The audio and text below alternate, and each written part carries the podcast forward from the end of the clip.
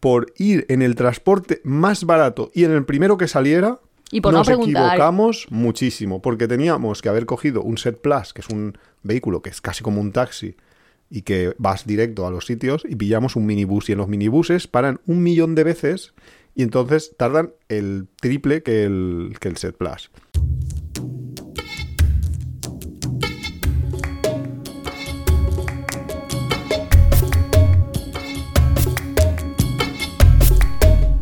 Bienvenidos a Tiempo de Viajes. Es el capítulo 17 de esta cuarta temporada. Somos Iván y Nuria y hoy vamos a hablar de... Anecdotillas de cositas que nos pasan durante los viajes a propósito de muchos temas que propusieron los chicos de Walking Travel. Es que los de Walking Travel tenían un late night show y lo dejaron de hacer, que está súper bien. Luego empezaron a hacer podcast, hicieron dos capítulos o episodios o como se llame y estaban Y bien, pararon. pero pararon. Pero hicieron su trabajo, porque realmente publicaron la lista de todos los podcasts que iban a hacer. Claro, porque lo que pretendían o la idea era que los pues, otros oyentes, los viajeros, les enviaran como anécdotas, historias de, de los de sus viajes y los y luego los ponían en, en antena, en, en el podcast y los iban comentando. Y Sí, yo me parece, me parece que era un poco como lo que hicimos nosotros sobre el naturismo. Como Sí, que la gente iba sí. hablando o entrevistas directas, que también son, son buenas ideas siempre. Sí, y nosotros, eh, de hecho, cuando esto dijimos, Buah, nosotros tenemos tema para todos, para todos sus programas. Y luego dejaron de hacerlo y ya, pues nada, se, se perdió eso en el limbo. Y Claro, es el, dicho, el ¿por- podcast que a mí me gustaría escuchar, Hmm. ¿Y por qué no lo vamos a hacer nosotros nuestros temas? pero ya vamos que a hacer en rápido. O sea, toda su temporada en uno. Es que nosotros empezamos el 2024 fuerte. Sí, ¿no? Todos tus podcasts te los hago en uno. Ya que te- decimos que empezamos el 2024, que feliz año, que este es nuestro primer programa del 2024, que era mentira lo de que el 28 de diciembre os dijimos de que no íbamos a hacer el programa la semana que viene y a lo mejor hasta no hacíamos en el año que viene. Mira, mientras me diviertaré, pero como me estrese, me agobio lo que sea, ya no hay podcast. ¿eh? Así que no me la estreséis. No es una amenaza. Enviadle comentarios positivos, por favor. no, no, no, no hace falta, pero. Bueno, comentarios sí, pero. Con- pero positivos. Una vez te enviaron un- uno de hate ahí, a tope de que... Bueno, tampoco lo vi yo muy de hater. Solo Ah. que decía como que me había pasado un poco, no sé. Pasiva agresividad, Nuria. Eso para ti es... Es una un, opinión. un. Como le dije a mi padre, El comentarista cobarde. no, porque mi padre una vez se enfadó por una cosa súper rara. Porque me dijo, ¿te puedo dar tu opinión, mi opinión? Y entonces yo le dije, sí, lo tendré en cuenta como una opinión más. Y se enfadó muchísimo, de verdad. Y no pretendía ser para nada un comentario ofensivo ni nada. En plan, pues opiniones hay como personas, cada una tiene el suyo. No sé. Sí. Y pues, Por algo se enfadó. ¿en serio? Yo sé. se O sea, que si eres un escuchante y estás oyéndolo y quieres dar tu opinión, siéntete libre. Luego ya, lo que hagamos con ella, Pero es que eso es lo normal, ¿no? pues claro que sí. Bueno, cuéntanos el 2023 Bueno. cómo ha ido. Ah, espera, ahora hay que hacer retrospectiva. Ah, no, no, No, no, sé. Yo hago retrospectiva. Muy bien. El 2023, el segundo mejor año después del 2017. ¿Por qué el 2017 fue mejor? Porque estaba dando la vuelta al mundo. Con lo cual, estaba viajando todo el Yo tiempo. voy a decir que para mí cual, 2017 fue bastante penoso. ¿Por qué? Porque no le estabas dando la vuelta al mundo. No, porque estaba en sexto de medicina, entonces tenía el trabajo, más todo lo rotatorio, más los exámenes finales, más... Iván no estaba, que siempre es bueno tener ahí cuando hay mucho estrés. Sí, un Pues- marido para apretar ahí con las uñas. Un hombro sobre el que llorar, iba a decir. Hombre. Pero bueno, alguien que te prepare la comida y todo eso tampoco estaba... O alguien que te haga El mayordomo. viviendo fuera del hospital, en la medida de lo posible. El mayordomo, lo que yo diga. Entonces, bien, muy bien el año. ¿A ti también bien? Hombre, pues teníamos propósitos y los hemos cumplido, que eso estaba bien. Como se han cumplido los objetivos, que no es por nada, pero algunos objetivos llevaban ahí coleando tiempo. Sí, la verdad. Tenemos el, el objetivo perenne, porque es ese. Vamos, como el de la gente apuntarse al gimnasio, pues nosotros aprender francés. Llevamos una hora Eh, ahora. No, yo, yo he hecho más 2023 de una hora. Yo he hecho como tres horas de, de clase. Bien. Ya, Creo que, que- que no es suficiente. De hecho, hemos ido a Francia y nos hemos dado cuenta de que no entendemos nada. Nulo. Sí. Que no Uy, que no es como el italiano que más o menos lo entiendes. No, no, el francés es más complicado.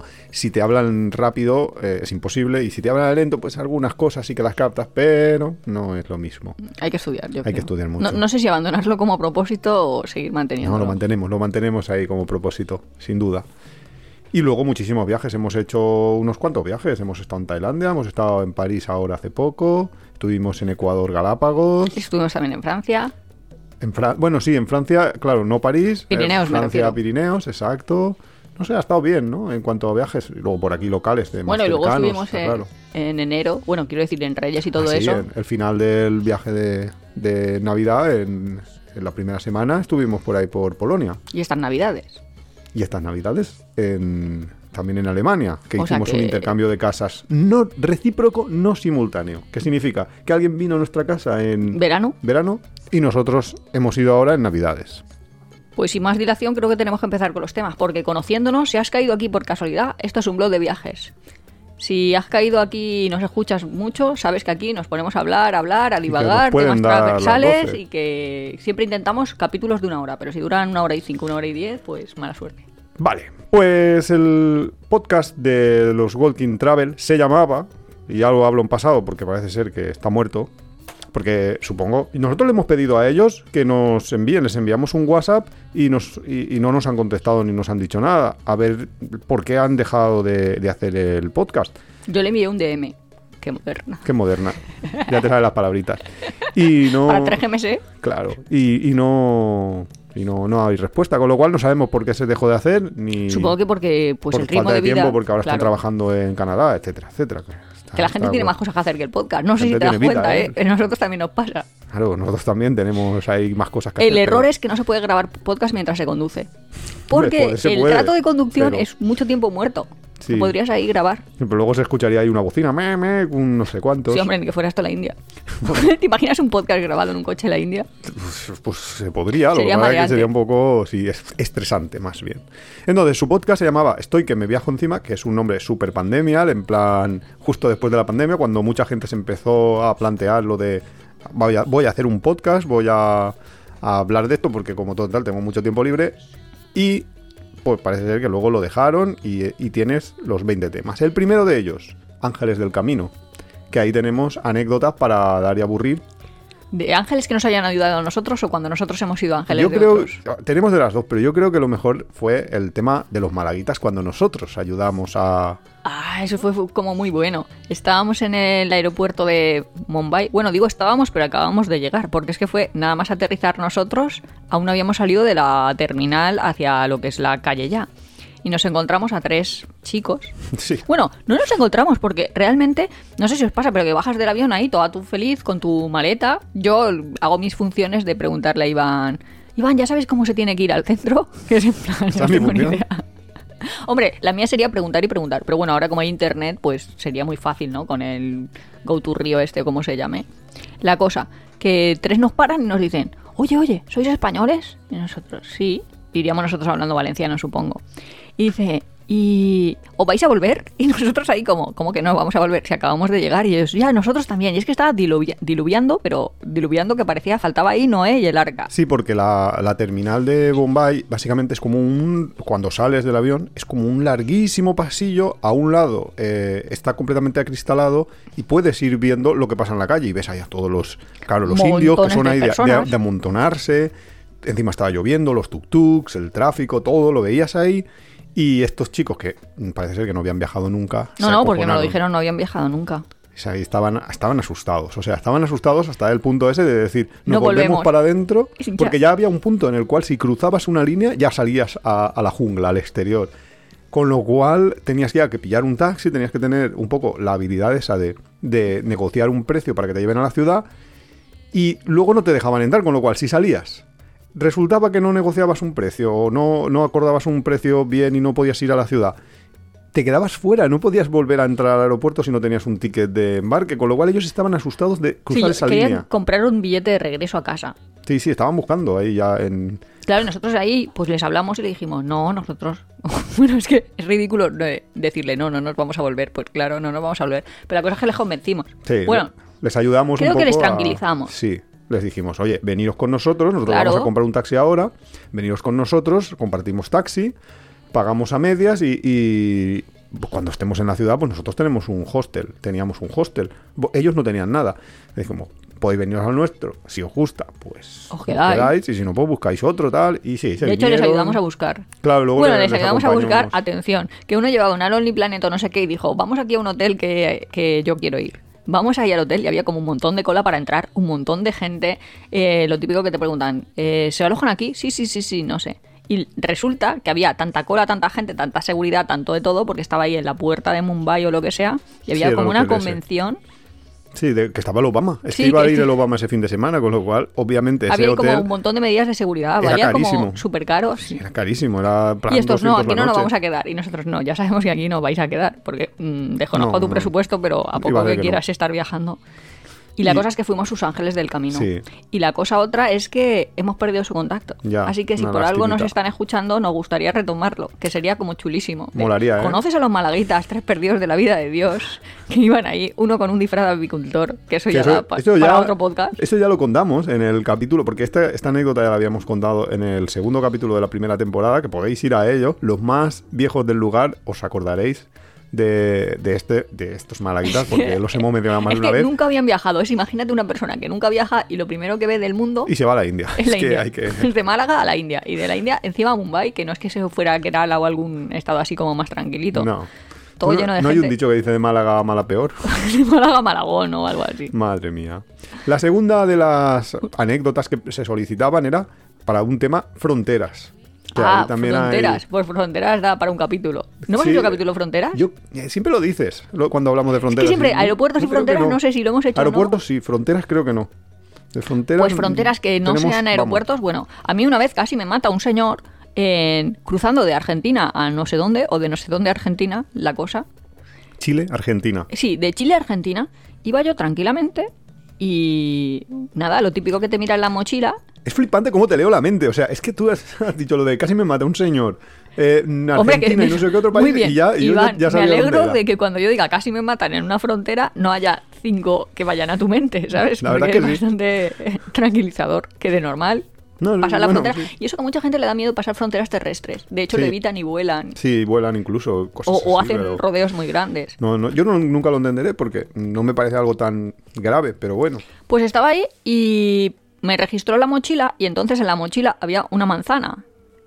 Eh, y que de verdad que es que se puso loco el hombre porque tenía una manzana ahí y yo pues me la como. Entonces el hombre también lo, lo vio como un desafío o algo así, que de pronto me pusiera yo ahí a comerme la manzana en sus narices y menos mal que hablaba español. Sí, súper desafiante. En plan, pues no voy a tirar la manzana, a saber cuándo me vuelvo a comprar yo una pieza de fruta o a saber, no sé. El caso es que el hombre se enfadó muchísimo. Esa es mi mini anécdota en fronteras Anécdota fronteriza. que es casi muero por culpa de una manzana. Así que, porque es que encima decía, pero no has leído que no se puede, que no sé qué, porque yo pensando, ah, pues vale. Ya, es que sí que lo ponen en los carteles, pero bueno, a veces. te- yo qué sé, una manzana. Otra de Pero los es que ni que estuviera pasando yo, yo qué sé, una droga rarísima. Sí, la la Y es que manzanilla. encima decía, ¿qué vas a hacer con las semillas? Manzanina. Y yo, "Pum, plantarlas, hombre, todo el mundo sabe que en Argentina están ávidos por las semillas chilenas. Claro, por supuesto. El tercer tema que pidieron fue gente rara, un capítulo sobre gente rara. Que ahí Yo tengo que decir que si ahora estáis pensando y no se os ocurre nadie raro, el raro eres, eres, tú. tú. Sí, si en tu grupo de amigos piensas, ¿quién es el raro? Y en tu grupo de viajeros, o sea, si has viajado y nunca te has encontrado con alguien raro, Ostras, es muy raro que no te hayas encontrado con nadie raro. Hasta siendo raro, hay raros extremos. Los hay hostels suelen haber, o sea, está así. La verdad es que en, en lo si gente vas a en hoteles, hostel eh, da los bastante. lobbies también, pero uf, en los hostels es que da mucho. Los hostels da para mucho, pero, pero Hombre. bueno, yo, yo me acuerdo ahora de una anécdota de una vez que estuvimos justo cuando se acabó la pandemia, se, se abrieron las fronteras y nosotros dijimos, nos vamos corriendo. En cuanto abrieron, pillamos la camper y nos cruzamos la frontera en plan, ostras, que a ver si nos van a cerrar. Sí, que luego nos cerraron y luego ese verano se pudo, que creo que fue el del 2020, ¿no? El, el- Mm, sí, supongo, ¿no? en el que fue, sí. Entonces, nos fuimos por Francia, como teníamos la camper, pues fuimos subiendo por la frontera de Francia, en la frontera en Alemania, en Estrasburgo. Visitamos un. Pues es como un laguito naturista, es un, un. Pues un charco de agua, muy agradable, muy bonito, muy chulo. Lo que pasa es que para acceder allí accedías por una carretera un poco extraña, porque había unas señales de prohibido circular de tal hora a tal hora. No me acuerdo cuáles eran, pero era como en plan, de las 8 de la tarde a las 8 de la mañana no se puede circular por esta carretera. Con lo cual, Porque había una empresa de algo. Sí, Te voy a decir de, fabricar pilas, pero igual era de eso. no sé, o había un puerto o algo, y entonces pues supongo que pasarían camiones, y entonces no querían que, que estuviera por ahí los, Turistas. los coches, no, los turistas y los locales, no lo sé. El caso, que nosotros dijimos, bueno, no pasa nada, eh, cuando lleguen las 8 nosotros nos quedamos aquí hasta la mañana siguiente, sin ningún tipo de, de problema y tal. Entonces Claro, nosotros pensábamos que en ese aparcamiento nos quedaríamos solos, que no habría nadie, que la gente se iría antes de las 8, pero no fue así, se quedaron, se quedaron algunos coches. Pero bueno, no le dimos más importancia. Nos pusimos a hacer, cuando ya era de noche, nos pusimos a hacer la, la cena y siendo ahí oscuro eh, en mitad de la pandemia, o sea, era ahí un poco en la época de que todavía se llevaban mascarillas en todos los sitios. Estábamos nosotros en nuestra casa, en nuestro camper, hacía calor porque era verano, y estábamos ahí cocinando tranquilamente. eh, nos estábamos haciendo una tortilla de patatas. Sí, estábamos con las puertas abiertas, pero dentro de la camper, porque nosotros lo que no hacemos es. Cocinar fuera ni hacer. sí, no acampamos. no o sea, acampamos. estamos siempre dentro. Con lo cual, eh, tranquilamente, de repente nos aparece un chaval. Individuo. No muy. eh, Era joven, era más joven que nosotros, bastante En más. bicicleta. Más joven, sí, en bicicleta. Y empieza a hablarnos. Y bueno, al principio nosotros, ostras, le pasará algo, necesitará algo, nos hablaba en inglés. Estaba ahí, pues, ahí como amistosamente. Y nosotros, hombre, estábamos Claro, así un poco. Era en amistoso, plan- pero muy directo, porque de pronto te preguntaba, ¿qué haces aquí? Y como tú no, no sabíamos nosotros, bueno, que le habíamos preguntado al de la asociación naturista esa si podíamos pasar, pasar la noche, pero también nos había dicho, pues no estoy seguro, pero sí. Eh, pues no sabíamos nosotros tampoco de qué palo iba el chaval. Sí, no sabíamos. no- O sea, era demasiado directo en sus Sí. preguntas. Con lo cual, que... nosotros nos pusimos así bastante en guardia y demás, y tal, y empezamos a darles respuestas esquivas, en plan, ¿y qué hacéis? Pues estamos la- cena. La cena. ¿Y qué estáis haciendo? Pues una tortilla de patatas. ¿Qué, qué quieres? O sea, chaval, ¿qué, qué cosa más? Y eh, al final ya, o sea, nos estábamos ya mosqueando en plan que se metía ya casi dentro. Y nosotros, espérate, párate, estamos en pandemia, no sé qué, le explicamos eso. Claro. Le explicamos que no te, no, que estábamos en pandemia, que no, no sé qué. Y, y empezó ya, se enfadó él y nos empezó a decir. Es Que son muy antipáticos para soy- ser Para ser españoles". español soy muy antipático. Vale. Ah, vale. Los españoles Las son todos simpáticos. Entonces, nada, al final, pues ya le dijimos, oye, que no, que, que, que- que estás pesado, que, que es un pesado, que te vayas. No Bueno, así, no pero más suave. Ah. Más suavemente, pero era lo, lo que esto. Y ya, como que desapareció así un poquito, se fue un poquito, pero nosotros nos quedamos ahí con la mosca detrás de la oreja de, hostia, que este tío nos aparece aquí en mitad de noche a matarnos, o yo qué sé, que parecía muy Así, raro. yo eso no lo pensé. Yo sí que pensé O sea, me, este me parecía raro. pero tampoco lo veía yo ahí Jack el Destripador. no sé, es que nos decía cosas como... Es que eh, decía, "Este es mi bosque". Sí, que nosotros decíamos. "Oye, Este es tu bosque y el de todo el mundo, ¿no? O sea, no lo has comprado tú. Y no sé, y, y fue la verdad que una experiencia ahí de un Sí que era tío raro, sí. raro, raro que te aparece, encima te, queda- Desestabilizador. tú te, te sientes muy atrapado porque nosotros en cualquier otra situación normal Pues coges y te vas, pero es que la carretera estaba cortada, con lo cual estábamos encerrados en O sea, ese no está-. Era un principio para una película de terror buenísimo, Sí. sinceramente. sí. Además era bosque, bosque. Y además era un que bosque, en los bosque, bosques siempre claro. pasan esas cosas. Claro. Entonces, esa es nuestra anécdota, gente rara. Y la siguiente que nos pedían sería No me encuentro bien. Que esa yo creo que Nuria es la jefa de no encontrarse bien. Que yo también he tenido Yo, los es que mías, tú me pero. dices, no me encuentro bien y yo empiezo mm, respiratorio, digestivo, eh, voy, órganos y sistemas, en plan, tengo enfermedades como... Es que claro, si viajas mucho tiempo, porque al final nosotros, a lo tonto, a lo tonto, en estos 20 años hemos hecho varios viajes. O sea, Claro, como tres al año o como una cosa sí, así. lo entonces cual- claro, es bastante probable que te pongas malo. Sí. Yo, lo más malo, más malo, y no lo voy a contar porque ya lo he contado en otros, No, fue... puedes.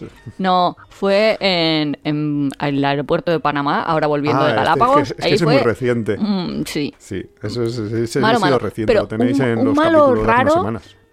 Yo creo que cuando vomité, eh, o sea, Sí, estábamos en, el es barco que- de Filipinas. Eso Estoy pensando yo en el barco de Filipinas. Es que fue tu vez. eso, ese barco de Filipinas da para tres capítulos de, de, de- de- de temas. de temas. Venga a abrir Sí. temas aquí con el barco de Filipinas. Porque Filipinas para mí fue un viaje bastante desagradable porque no elegimos Ya, bien el momento del año, fue, porque el tiempo no era bueno, Sí, el clima. por varias sí. Es que verano en Filipinas debéis de saber que es época de monzón, con lo cual va a estar lloviendo muy, muy frecuentemente. las el agua no va a estar transparente, movidas. entonces no puedes bucear Exacto. nada. Las playas son súper sucias, o al menos en las islas a las que yo fui, porque Iván dice que había ido a otras y que le había gustado, pero Sí, yo fui en febrero y en febrero es el mejor momento para ir. pues yo lo veía. mm. Total, que fuimos en un barco por, por yo que sé qué, porque no sé por qué no cogimos un avión para ir a- al sitio ese. Y estaba mala en ese barco. Y básicamente estaba mala, me encontraba mal. Claro, porque habíamos comido justo, justo antes de, de subir al barco. Tuvimos que decidir dónde comer y no había mucha opción. Comimos en un sitio así un poco, estaba vacío, éramos nosotros los únicos. Era un sitio así un poco, mm, ¿qué decías? Yo, no, Ah, yo lo pienso ahora y bueno, pero cuando entré no, no me dio ahí como mal aspecto. A ver, no tenía mal Solo aspecto que estaba el sitio, vacío, pero estar es vacío- un sitio vacío, a mediodía mm. suele ser un poquito Sí. Desconfiar. de, de- de red Sí. flag, pero no había otro. Y entonces comimos ahí como unas, como unas guiozas, unas empanadillas, que luego Nuria dice que estaba cruda su carne. Yo la mía estaba bien, pero igual sí que es verdad que la, la- como cada uno tenía un plato, pues... Y cada una le da un sabor, cada... A ver, a posteriori lo veo y digo, ah, estaban malas o olían así como mucho a vinagre, mm, no las tenía que haber comido. Pero también es verdad que en ese momento no lo pensé y no lo hice, que tampoco es que me las comiese con asco, que Iván me pregunta de, ¿pero fue por eso? No. No con asco. Pero en ese barco me puse mala mala Sí. y Entre eso y el movimiento, que el barco se movía, la gente... Bueno, era- sí que ese ese el barco da- era como... era- estaba testado de la, gente. en es- la tele hacen como teleseries de. Bueno, teleseries no, como realities, ¿no? Que mandan como a famosillos a islas, a hacer pruebas, a hacer. Pues yo me gustaría que mandaran a alguien, porque eso parecía un castigo divino, de si te has portado muy mal en tu vida, el karma te va a enviar al barco ese. Madre mía. Es que es un barco llenísimo de gente local.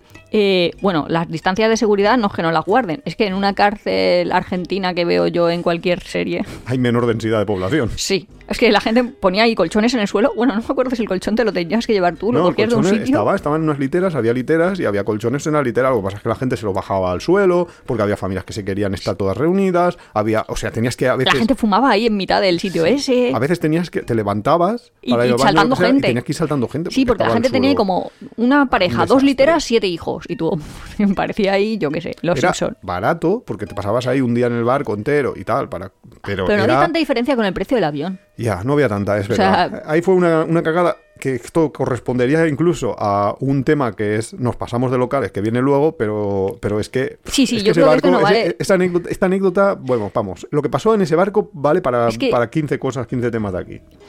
Pero la bueno, cosa es que yo me puse mala y me fui ahí a la cubierta y ya me sentía mal, me sentí mal y cogí una bolsa para vomitar. Pero no la típica bolsa de los aviones, no, no, no. La, una bolsa, iba a decir buena, yo guardo la ropa sucia, o sea que es una, una bolsa ahí de por si algo está mojado que no se vaya, o sea, de plástico duro. Y de hecho vino, vino alguien del servicio y dijo, ¿necesitas un médico? Porque había médico y todo en el barco. Y yo dije, no, eh, lo puedo manejar, no necesito un médico. soy porque- médico, señor.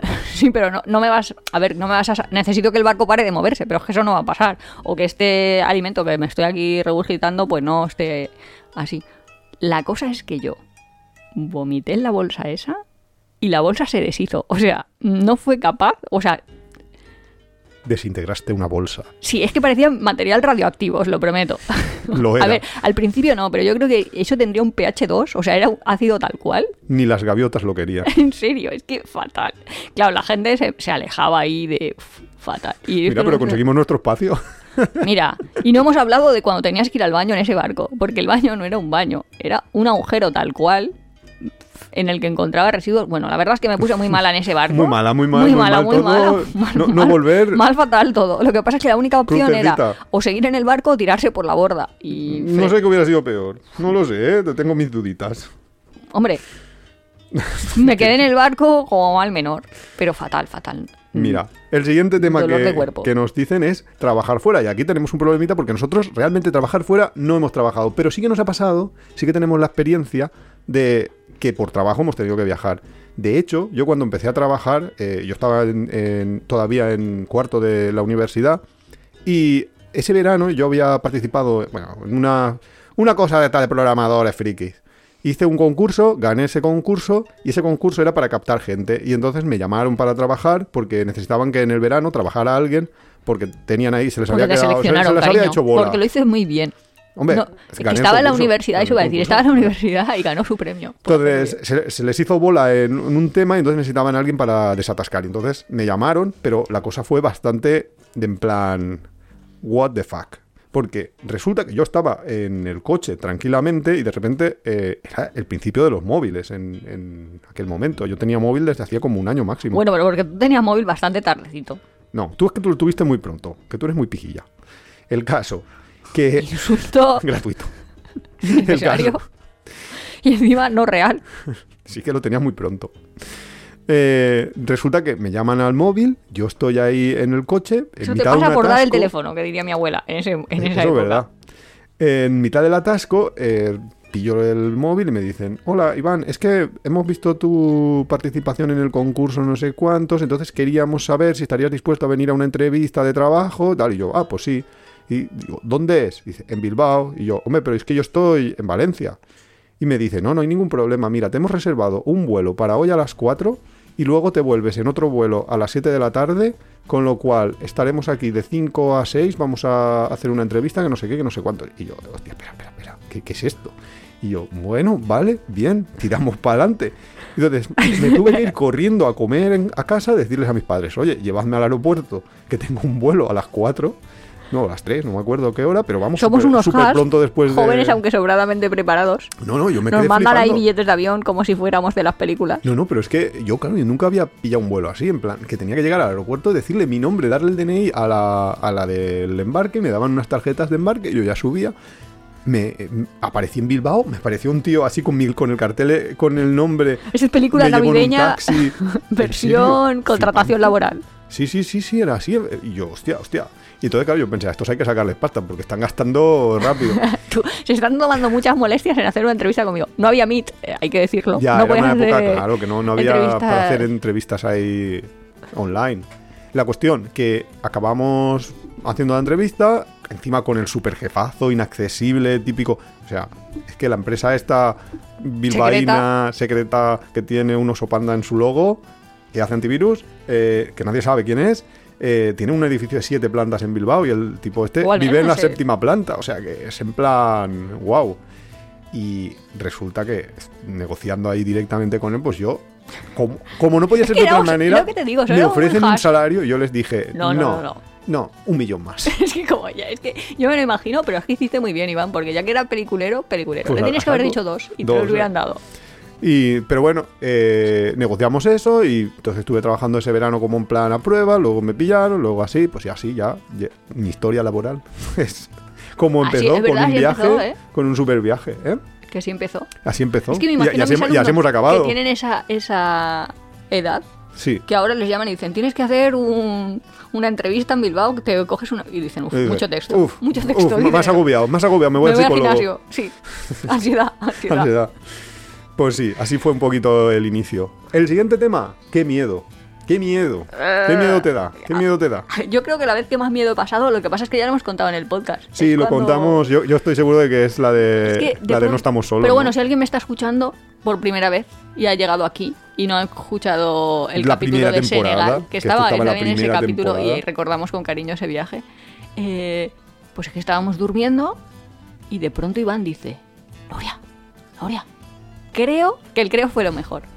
Dice, creo que no estamos solos. Y yo, claro, me desperté. Estábamos ahí en casa de un señor que nos había encontrado, porque es que si estábamos en un hotel, pues aún podría pensar yo, yo qué sé, habrá venido alguien de servicio de habitaciones. Pero es que habíamos encontrado un señor que nos había, que le habíamos, bueno, en verdad nos había abordado él a nosotros. él un nos habló y- cuando estábamos por ahí. Nosotros estábamos en un Mm. hotel y dijo, ¿no queréis vivir una auténtica experiencia? Bueno, decimos nos dijo porque nosotros no hablábamos nada de francés. Ya, nosotros entendimos eso. se yo un poco de francés. Eh, es que yo voy a montar un hotel o quiero montar Sí, o no, que quería sé. montar ahí como una guest house o una cosa así con su casa que era bastante grande y entonces nos ofrecía vivir una auténtica experiencia africana. Y claro, nosotros obviamente dijimos que sí. Nos pasamos de locales Claro, otra vez.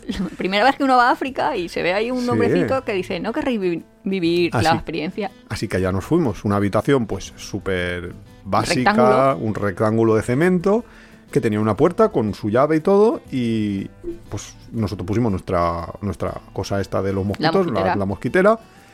Estuvimos durmiendo toda la noche bien hasta que yo empecé a escuchar por la noche un ruidito como algo que rascaba en la mochila. Entonces yo dije, ostras, esto es algún bicho raro de los que hay por aquí muy, muchísimos. Y entonces le dije a Nuria, Nuria, no estamos solos. Claro, pero tú pensabas como en algún animal o lo que sea, pero yo que estaba durmiendo, me Iván, no estamos solos. Y como por la tarde, el hombre de la experiencia africana auténtica nos había, nosotros habíamos dicho que nos íbamos a ver la playa y él había dicho, uh, la playa es muy peligrosa, pero mi hijo va a llevar donde os podéis bañar. Nos habíamos llevado ahí el hijo del hombre este, que era un adolescente negro. Bueno, claro, obviamente. Y estábamos nosotros bañándonos. Y él ni se bañó ni nada, solo nos estaba mirando. Nosotros ahí con los bañadores, pues yo ya me había montado la película. Básicamente, mi película era: ha venido el hijo de este, que tenía como 16 años, y aquí me va a violar, descuartizar, matar y, y va a empezar aquí a cortar carne. yo me había montado ahí como la super película esa. Y no. Y era no, simplemente nada una- que ver. un animal que ellos llaman ratamono, que es una especie de rata trepadora, un mono pequeñito, no lo sé, no tengo ni idea de qué es, pero ellos llaman así ratamono y estaba hurgando nuestra comida en nuestra mochila porque había comida dentro. Claro, pero ¿cómo, cual, cómo despiertas a tu novia con un- una voz de preocupación? Es que era preocupante No para mí. solos. que se y me vas come a pensar que un animal se te está comiendo las galletas. Yo Pues- pasé miedo. Miedo, miedo, ¿eh? Ah, Eso es un aprendizaje que yo ya, ya he hecho. No tener galletas. El tema siguiente que nos propusieron es nos pasamos de locales. Yo creo que Y en el- ahí en el hemos- barco hemos yo me he pasado de local. Millones como los del barco y... De Filipi- Uh, de- creo que muchas veces nos pasamos de locales. Sí, pero mira, yo me acuerdo una, que fue la de, también en Senegal, por, por la asociación de ideas ahora con Senegal, que fue una vez que por ir en el transporte más barato y en el primero que saliera, Y por no nos preguntar. equivocamos muchísimo, porque teníamos que haber cogido un Set Plus, que es un vehículo que es casi como un taxi, y que vas directo a los sitios, y pillamos un minibús, y en los minibuses paran un millón de veces, y entonces tardan el triple que el, que el Set Plus. Y nosotros además pensábamos, pero si ahí hay nada, si hay, hay en, un coche, mal que se te dé, en un coche dos horas estás. Y nos dijeron una indicación, nos Claro, dijeron es que yo tres, creo que nosotros dijimos tres horas. Justo. ¿Cuándo llega? Y dijo tres horas o algo así. Y pensamos, ah, pues llegará en tres horas. Ya nos parecía exagerado, ¿eh? Pero nos querían Pues decir no, que era a era las tres. que a las 3 de la tarde llegaba. Que de hecho luego a las 3 de la tarde no llegó, No llegó, llegó, más tardó tarde. más, Así que bueno. estuvimos todo el santo día viajando. con un calor que te mueres allí dentro, porque eso no tiene aire acondicionado ni tiene nada, nos deshidratamos completamente Nos porque no deshidratamos. llevábamos agua. Nivel empezar a convulsionar que una señora se preocupó. O sea, no nos deshidratamos que dices, ay, me estoy deshidratando, tengo sed. No, no, no, no. Me estoy deshidratando, estoy aquí a punto de morir. Entonces la señora, súper amablemente, decidió que teníamos que hidratarnos. Entonces sacó directamente su pecho, o sea, de, sí, sí, su vestido, para Se que yo me pusiera a mamar. Ah, no. Pero entonces yo, claro, pensé, ostras, que el 50% de la población es VIH positivo, no me pone aquí a mamar de la señora. Aparte de que tengo una intolerancia a la lactosa, pero bueno, mm, tener una diarrea los días posteriores hubiera sido el peor de los males en ese momento. Y Pero no. yo dije, no, no, no. Yo, sé yo que no sé cómo, ahí medio febril que estaba, dije, ay, es que querría una Coca-Cola. Y entonces dijeron, ah, pues te compramos una Coca-Cola. Eso es muy fácil, en la es- próxima parada aparece una Coca-Cola mágicamente de cualquier Pero sitio. de la nada, de la nada, Y aparece. Es increíble. Siguiente tema que nos proponen es el de comer fuera de casa. Que esto me, a mí me, pero hay un capítulo entero de comidas sí, del mundo, ¿no? Sí, me recuerda eso justo que tenemos un capítulo completo de comidas del mundo. Lo mejor son los mercados nocturnos, Pero- yo creo. Mercados nocturnos asiáticos Sí, es mi primera idea Mejor comer que en de casa. Asia, en China, perdón, cuando te limpiaste con la comida en vez de con las Eso es pasarse local, yo creo. Eso, eso, las dos cosas. No, eso no es pasarse local, eso es no tener ni puñetera idea de lo que hacen los locales. Sí, Porque es que, básicamente, aparecemos nosotros en China, aparecemos en un restaurante chino y los restaurantes chinos de China no son son los chinos de España. Entonces es Claro. diferente todo, nos, nos viene todo girado. Y pedimos así random, porque encima el menú estaba en chino, o sea que elegimos en plan lo que coma ese, lo que coma, mira, esto del menú que, val- que vale poco. Y nos sacaron ahí como una especie de comida en varios platos, un pollo, un trozo de no sé qué, no sé, Y porque- unos- ya, unos- pero había como unos, unos cuadraditos, triangulitos. sí, Ahora lo pienso y digo, pues es verdad, tiene como forma de triángulo de sándwich. Pero en ese momento yo lo vi y tal cual lo vi, a mí me parecían que eran las servilletas, estas toallas húmedas que te dan cuando subes al crucero en Egipto, por ejemplo, que te O lavan las manos. O, sí, o los aviones, que te dan ahí como una toallita para lavarte las manos. Entonces yo cogí el cacharro ese y empecé a lavarme. Entonces la mujer, bueno, la mujer, toda la familia descojonándose de nosotros, porque la verdad es que vinieron todos como diciendo, no, no, no, que esto es, es que era una oblea de arroz que ahora, ahora yo creo que ya he visto más y, y lo tengo claro, pero yo pensaba que eran las servilletas, así que en vez de coger las obleas estas de hacerte tus Sí, raviolis es para hacerte gigantescos, como una especie de, de Sí. ahí, ¿no? Sí. Sí. Entonces, pues. Creo que nos yo, pasamos yo creo que un se están, yo creo que se están riendo se están todavía riendo, de yo creo que lo nosotros, cuentan, ¿eh? No, sí. De- no te creas tú Pues que... vino, vino una blanca narizuda y se puso a limpiarse con, con el arroz. Anda que no le gustaba tu nariz. sí, El siguiente tema, el choque cultural. Pues el choque cultural, eso por ejemplo. Sí. Cuando eh, el mayor choque cultural no es que yo vaya a un sitio y piense, oh, pues esto me ha parecido muy raro, sino esas veces que estás en, en algún sitio y te das cuenta que ellos no han visto nunca a un occidental. Hmm. O sea, como Sí, que no ha llegado todavía, no el turismo, sino ni siquiera los viajeros o algo así. Sí, el turismo es un gran invento. Sí, pero yo me acuerdo en concreto en una de las ocasiones en Kenia que, a ver, fuimos a un pueblo remoto donde ni siquiera, o sea, los blancos habrían, habrían pasado de vez en cuando alguno, pero los niños todavía se asustaban. Con lo Sí, cual, De hecho, se asustaban, ¿eh? claro, con lo cual pocos veían. Yo Y de creo que es que le cuentan la historia del hombre del saco en versión un blanco va a venir, te va a matar. Pues no lo sé, va- pero. si pero te caza, te hace Sí que nos tenían miedo. Sí. Entonces fuimos ahí a tomarnos una Coca-Cola a un bar, porque los- nuestra idea era ir a visitar un mercado súper local, que bajaban ahí los de... Bueno, las historias de siempre, pero la, la realidad es, nosotros llegamos a un sitio, no hay nada, nos pedimos una Coca-Cola para, para beber algo, hacer para tiempo. hacer tiempo y tal, y luego salimos hacia, hacia el, el supuesto lugar donde está el mercado y demás. Entonces nos vamos por ahí caminando, llegamos al mercado, todo lleno de gente, y Nuria, que había estado en la mesa jugueteando con una especie de, de- no sé, un, un poquito de, de guindilla o algo así ah, ya. Es que allí en los restaurantes, así como aquí, yo qué sé, a veces en algunos restaurantes en los pueblos te ponen cacaos o lo que sea ahí en la mesa y tú vas y te pides la bebida y comes, pues allí ponen siempre guindillas. Yo creo que es para matar parásitos. Bueno, creo no, estoy bastante segura. Sí, porque las cosas que se comen a veces no están demasiado Entonces, en buen estado. yo pues estaba ahí jugueteando con la guindilla, total, que cogí una guindilla, pues la abrí, saqué las semillitas, ahí estaría como, pues como hago yo, jugueteando, rompiéndolo, cortándolo y ya está. No me acordé de más y cuando íbamos por ahí caminando, bueno, tú lo contarás mejor porque tú lo viste desde fuera, que para mí todo tiene una secuencia lógica. Nuria estaba ahí tocando la guindilla. Entonces llega ahí al, al poblado y en su dedo todavía se habían quedado, supongo yo, que restitos de la guindilla. Y entonces no sé, no, no sé qué hizo, pero se tocó un ojo. Y entonces, claro, el ojo de repente empezó a arder en fuego. Nuria, ay, que me quema el ojo, que ay, que no sé qué, que no sé cuántos, necesito agua. Claro, cogimos una botella, le dimos la botella, pero Nuria, ya sabemos cómo es. Que el agua hay que guardarla o cualquier cosa hay que mantenerla lo máximo posible.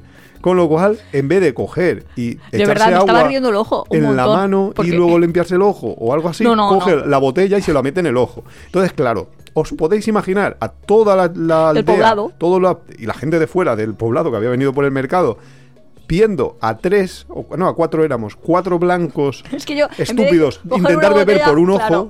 claro, coger la botella y ponérmela en la boca, cogí la botella y me la puse en el ojo, pero eso tenía como un sentido, porque un yo sentido quería que para ti, estuviera... pero para ellos debía de ser la, claro, la atracción de la que feria. ahí como dos minutos el agua en el ojo, ¿sabes? Porque no tenía gotas o algo así que me pudiese limpiar. Bueno, total. Que nos pasamos de locales. Eh, fuimos... el- Enfermedades, no había aún. Un poquito de enfermedades y tal. Tuvimos un choque cultural, pero no nosotros, los otros. Los, los locales tuvieron el choque cultural de decir Pero "Estos ahí estaban como más sorprendidos, en plan, ¿lo ¿qué que hacen? pasa?". Sí. ¿Necesitáis ayuda? ¿Está todo bien? Sí, es que debieron de pensar de que veníamos de, de una asociación de síndrome de Down o algo. No Oye. lo sé. Un respeto, ¿eh? El Que tema- estás empezando el año muy fuerte. El tema número 10, animales. ¿Animales? Animales, animales así en Pero genérico. animales así en genérico, pues a ver... eh, Ah, pensando... No, porque a veces tengo, pienso, animales, ¿sabes lo más raro que me ha pasado a mí? Pero porque lo has dicho lo del set plus antes, creo que esa ha sido la asociación de ideas. Cuando había una vaca en un matatu, Ah, una vaca en un matatu. Yo se lo metería más de transporte, porque eso fue un poco así, pero, pero sí, básicamente en un matatu. Una vez en Kenia nos sucedió que nos metieron una vaca. sí, o sea, esto que ha dicho Iván de es mejor un set plus para transportarte más rápido. Pues hay, hay otro tipo de transporte africano, que es matatu de este, que es su concepto autobús. Pero es que su concepto autobús es una furgoneta Es la un que... minibús, en realidad. Que es un minibús, Bueno, es es una, furgoneta, furgoneta. normal, que aquí son furgonetas de nueve plazas, ¿no? o sí, siete lo que plazas pasa es y que dos el, delante. el minibús eh, suyo es más pequeño porque es una furgoneta, pero las mismas plazas que en un minibús en España. Claro, han quitado todos los asientos y los han tras- transportado de este con. Los han, han quitado los asientos y han puesto ahí como una estantería y que así flaquita, unas estanterías, y ellos te venden 25 plazas. Así que ven- meten ahí a 25. Y encima los niños no pagan plazas, o sea que hay 200 personas ahí dentro de una furgoneta normal. Y esa vez, aparte de las 200 personas que nosotros ya queríamos hacer un vídeo, pero claro, te da vergüenza, pues entre todo, cuando ya no cabíamos nadie más, decidieron, vino alguien con un carnerito, bueno, un carnerito, era una vaca. Era una vaca, era una ternera. Hombre, a ver, era pequeña, pero. pero Era pequeña porque comen poco, pero no era pequeña porque era Con bebé. el olor que hace la vaca. Sí, y la metieron con- también ahí, que dijimos ya. Y con los cuerrecitos de la vaca. Pero bueno. Y mira, otro tema que nos proponen interesante. ¿Nunca te has preguntado qué hago aquí? En algún sitio que hayas ido. Hombre, en el barco de, Pues te de decir. Filipinas, sin duda te Seguro. preguntaste qué coño hago yo aquí. ¿Para qué me meto?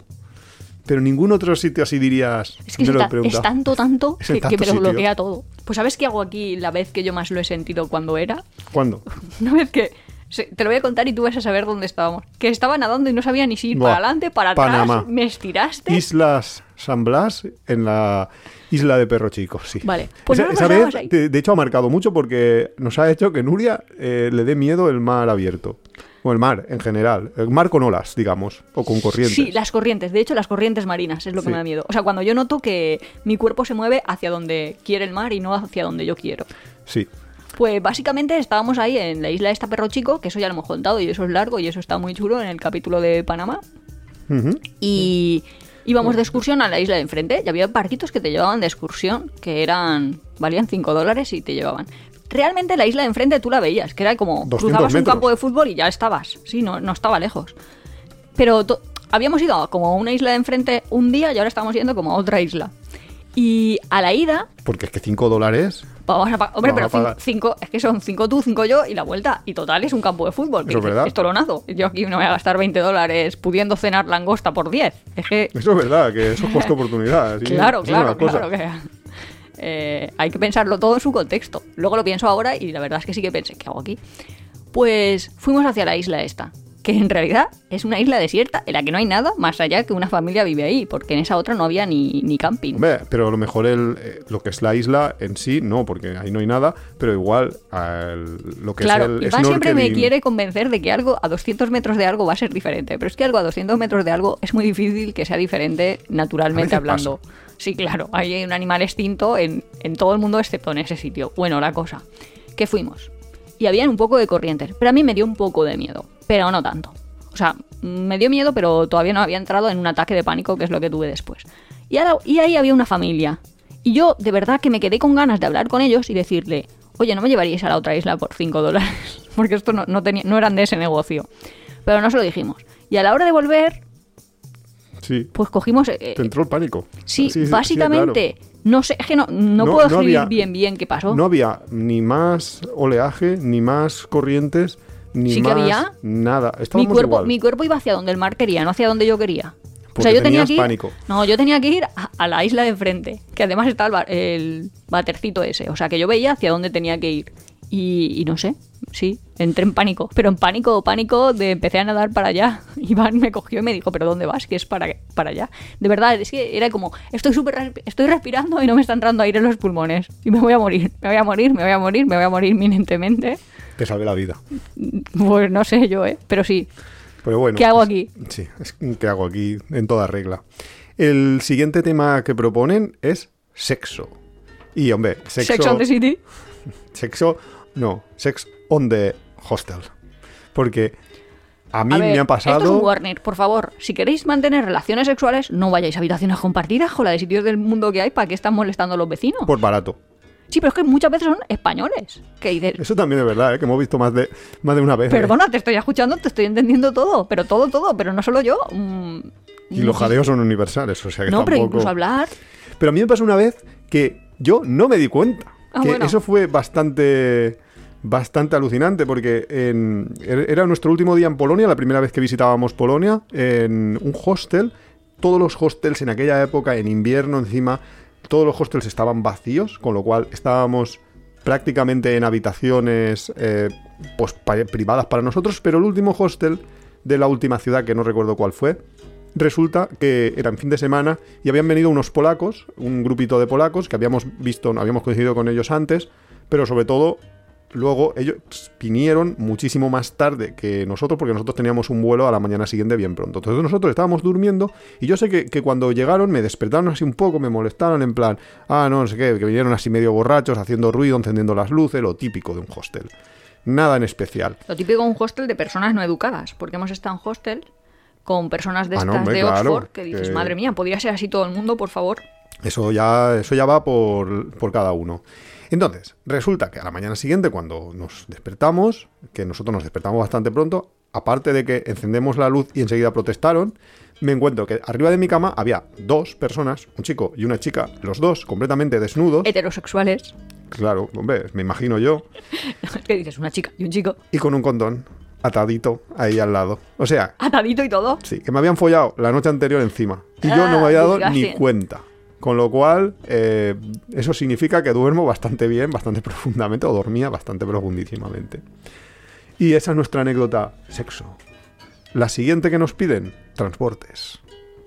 Que en transportes también hay unas cuantas, pero yo me estoy acordando de las lentejas de Amparete. Nuria, ahí, ahí ¿eso no lo hemos contado? pecamos nosotros. Sí, sí, por supuesto, pero en la primera temporada. Ah, Así hacemos recordatorios para los que se han incorporado nuevos a... pues este también es aprendizaje viajero. Cuando tú estás en un aeropuerto y te dicen, ¿esa es su maleta? Y tú, sí. Ellos también te preguntan, ¿la ha preparado usted? Y tú le tienes que decir que sí, lo que significa que, que luego... sea verdad o mentira. Claro, sea verdad o mentira, tú le tienes que decir que sí. Y luego todo lo que encuentres va a ser tu responsabilidad. Y Yo ya me veo aquí en una cárcel colombiana. Bueno, en este caso no. Porque No, en este caso fue en el Reino Unido, Sí. en una cárcel eh, Británica. británica. en Londres. la cosa es que nosotros íbamos a ver a una amiga que estaba de Erasmus en... Iba a decir en Tromso, pero no, estaba era en... en, Tal- en Tallinn, no, en Finlandia, en Tampere. Tampere. Y íbamos a verla. Y no sé por qué iban también otras amigas suyas. Y estas otras amigas habíamos quedado con ellas en el aeropuerto de Londres. Lo típico de, bueno, las verás, las reconocerás porque son las de esta foto. Perfecto, las vemos. Y entonces nos dicen, mira, al venir hemos tenido que pagar sobre coste por peso. eh, Podéis llevar vosotros estas bolsas. Y nada, perfecto. Sí, nos dieron ahí como unas bolsas, nosotros por si acaso también los miramos y eran como unos paquetes y, los otros, ¿pero qué es esto? Y era comida eran- ahí. Y nos dijo, no, esto eh, es que la madre de nuestra amiga eh, nos ha dado unos, unas bolsas de lentejas y cosas para que... Bueno, en ese momento yo no sabía lo de las lentejas, ¿eh? Sí, bueno, no sé, o de comida, nos Sí, había dado dijo, comida. esto es lo que le han dado para que se lo llevemos Sí, a Amparete. En plan, que necesitaba ne- ne- que en, en- en Finlandia no venden comida, con lo cual necesitaba enviarle paquetes de comida pagando sobrepeso. Sí, que, había, que el sobrepeso era más de lo que el precio allí, porque pagas a supuesto. 6 euros, a 6 libras el kilo. El caso da igual. Me para un señor y dice, ¿podemos hacerle una inspección? Sí, sí, sin problema. Antrax Control. Sí, nos hace un control del Antrax este, muy bien. Y luego además dice, pues vamos a abrir la maleta. Perfecto. Ya te digo, pregunta, ¿lo has, lo has preparado tú, tal, tal? Y de pronto veo, empieza a sacar cosas, ¿no? En plan, yo qué sé, un espateco, no sé qué, no sé cuántos. Entonces sale un paquete, como en las películas Los fardos de droga, que parece que vayan en las, en las, en las barquitas estas, porque con cinta precinto estaba todo pegado alrededor.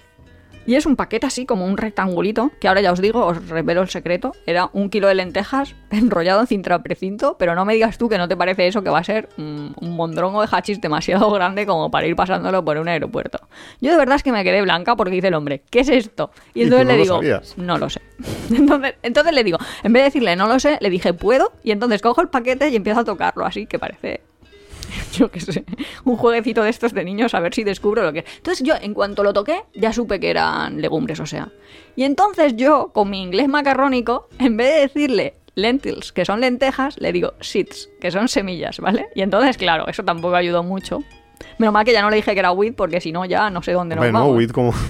No, no, pero en plan hierbas, yo qué sé, como tampoco sabes tanto vocabulario, el caso es que el hombre dice, bueno, pues vamos a abrirlo. Ya, bueno, ya viene otro, ¿sabes?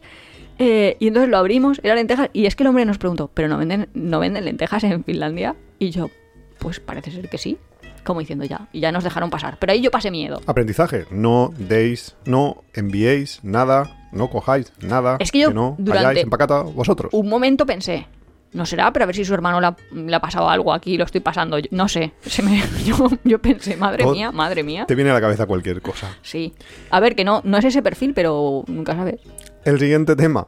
No lo sabía. Mira, ahí no lo sabía tampoco. Ahí tampoco lo sabías, ¿eh? Te, te encaja perfectamente.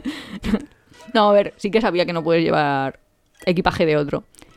No lo sabía. ¿Sabes lo que yo no sabía? ¿Qué no sabías? Como que, a ver, un lenguaje se compone del lenguaje verbal y el lenguaje no verbal. Pues yo pensaba que el lenguaje no verbal era universal. Ajá. Significa. ¿Sabes lo que yo no sabía?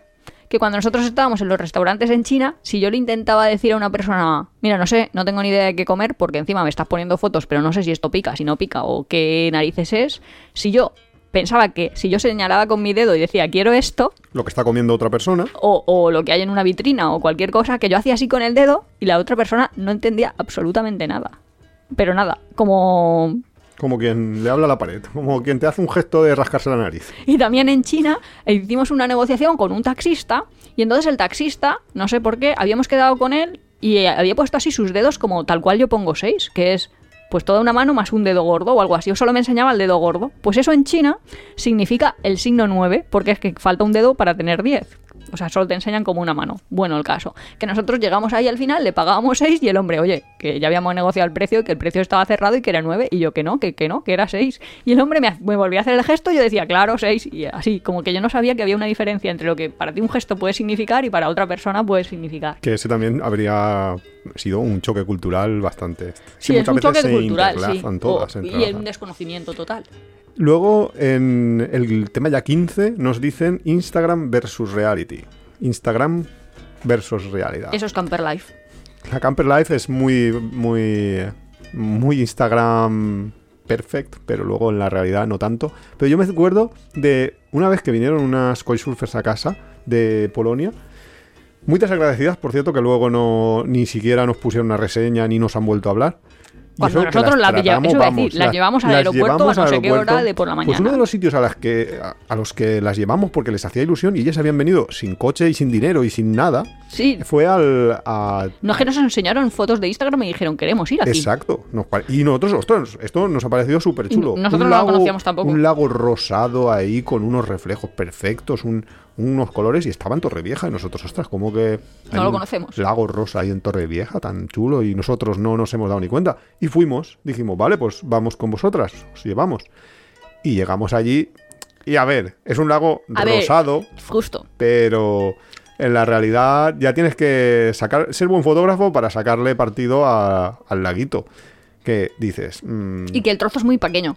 Lo que Sí, pasa es que cuando ves la foto, tú te imaginas que va a ser Claro. como más grande. es que O sea, te imaginas que sí. y entonces sí que no os creáis lo que veáis en Instagram, es mejor contrastar con la realidad y a veces no, A veces no es, te puede decepcionar. no es exacto. 16. Amigos entre comillas. ¿Qué es amigos entre... co- ¿Haciendo amigos? No. Haciendo amigos. No, es más bien de gente que dice ser tu amiga, pero luego no. Como, bueno, un poquito lo- la- cuando hablamos de la gente rara, el chaval este venía ahí como a hacerse el amigo. Que dices, mm, no, no estás siendo mi amigo. Gente que se junta contigo para sacar algo, Por ejemplo, pero eh, a lo mal, porque me estoy acordando que tú en la vuelta al mundo tenías una, unas amigas que tenían una amiga que esa amiga es que no hablaba nada de inglés y se iba Ah, con ellas. Bueno, pero, Pero es que esa era una feliz de la vida. pero esa, bueno, sí, eso también es una argentina que empezó tú también su vuelta al mundo, que tampoco dices, ¿por qué? Porque, pues, ¿para qué te vas a vuelta al mundo si tú lo que querías es estar en casa? Tampoco Porque lo habían mandado sus padres, esto, en Porque verdad. lo mandaron los padres en realidad, en plan, para espabilar.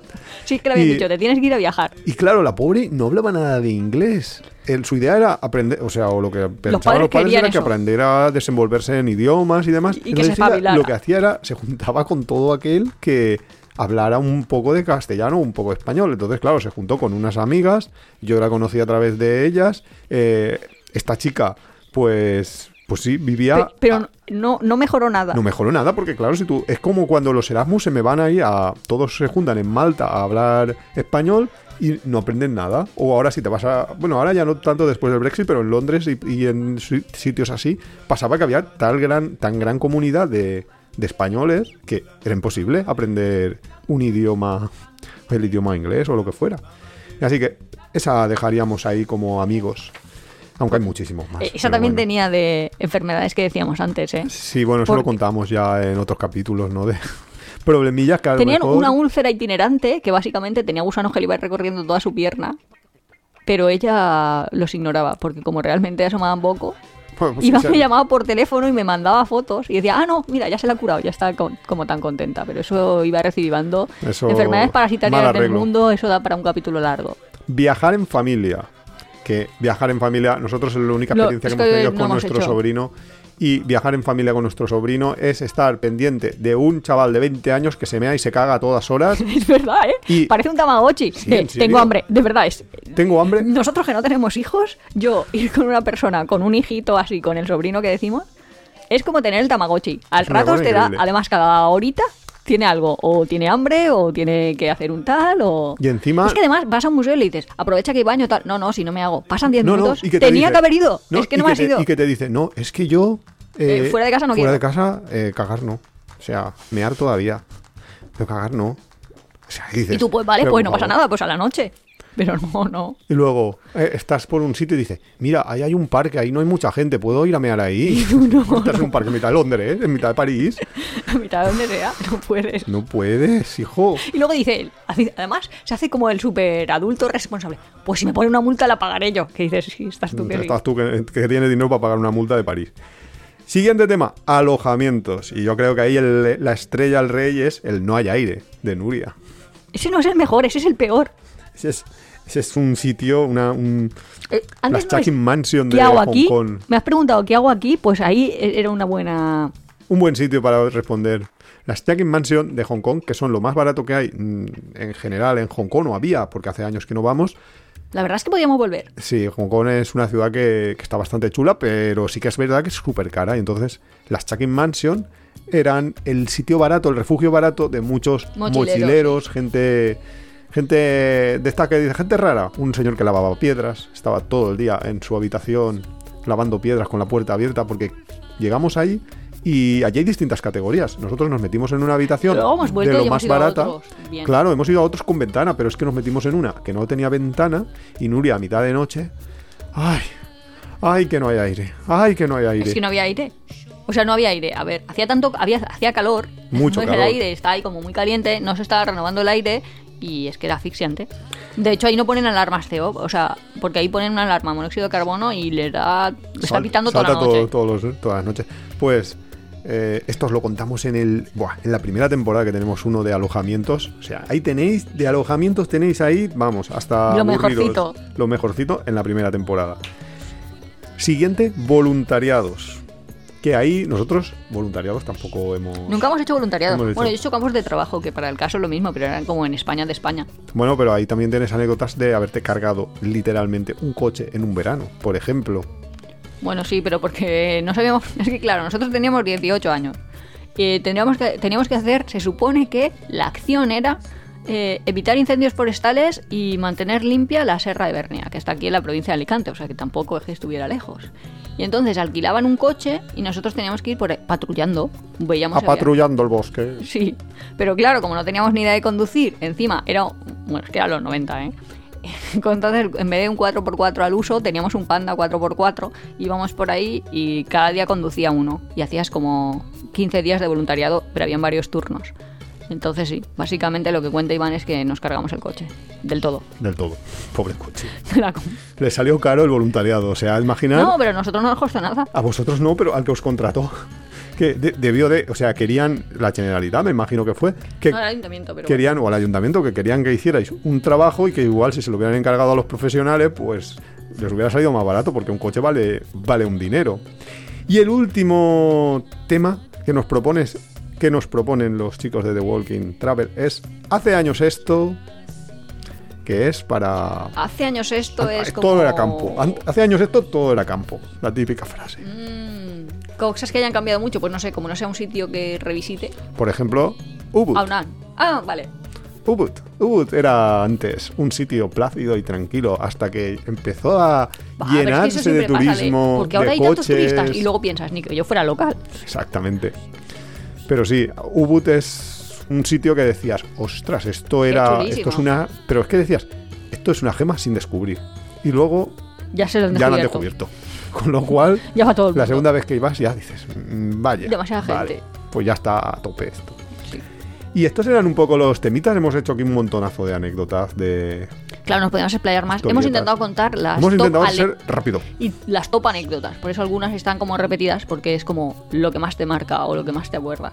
Claro, y ya, ya os digo que es que tenemos desde la primera temporada muchísimas cosas. eh, No, pero que hay más anécdotas de cada uno, porque tenéis. alojamientos hay 200 claro, millones de eso. anécdotas. De qué hago yo aquí, 200 millones de anécdotas. De Por eso. transporte, ¿para qué?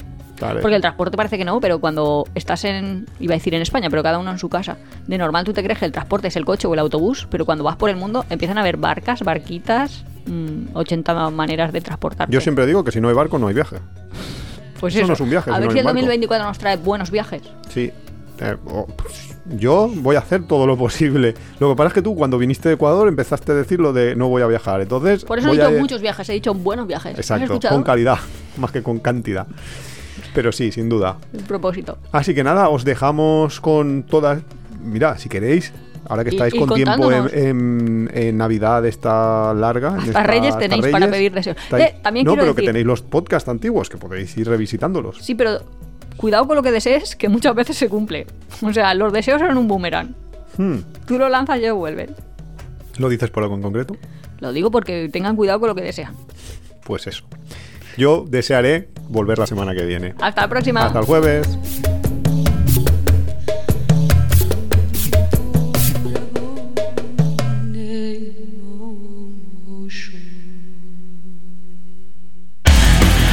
Si te gusta nuestro podcast, apóyanos en las redes sociales, coméntalo, compártelo, nos ayuda a crecer y sobre todo nos encanta recibir vuestros comentarios y sugerencias.